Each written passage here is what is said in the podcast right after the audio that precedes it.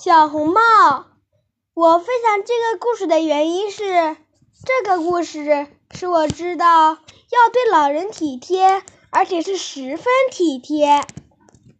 小红帽，从前有个可爱的小姑娘，总是带着外婆送给她的小红帽，于是大家便叫她小红帽。一天，小红帽去看生病的外婆。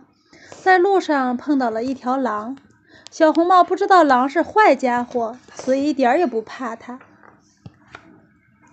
小红帽去哪儿啊？狼问。可怜的外婆生病了，我去给她送蛋糕和葡萄酒。小红帽说。他俩都逃不出我的手心儿，狼想。于是他对小红帽说：“小红帽。”你看周围这些花儿多么美丽呀！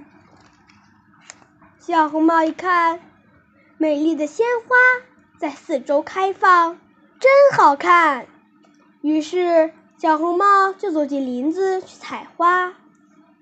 那时，狼却直接跑到小红帽的外婆家，把外婆吞进了肚子。然后，狼穿上外婆的衣服，躺在床上。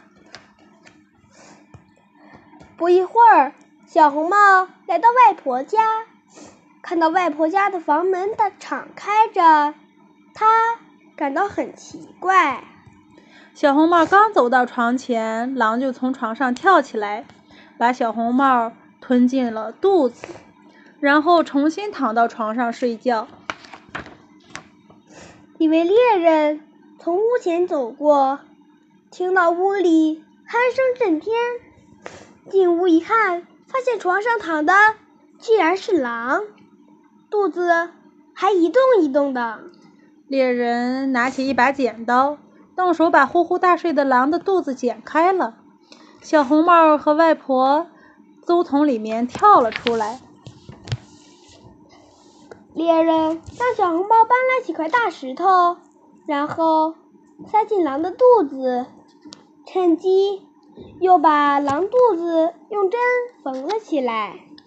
狼醒来之后想去喝水，可他刚站起来就被石头压得跌倒在地上，摔死了。小红帽见了高兴极了。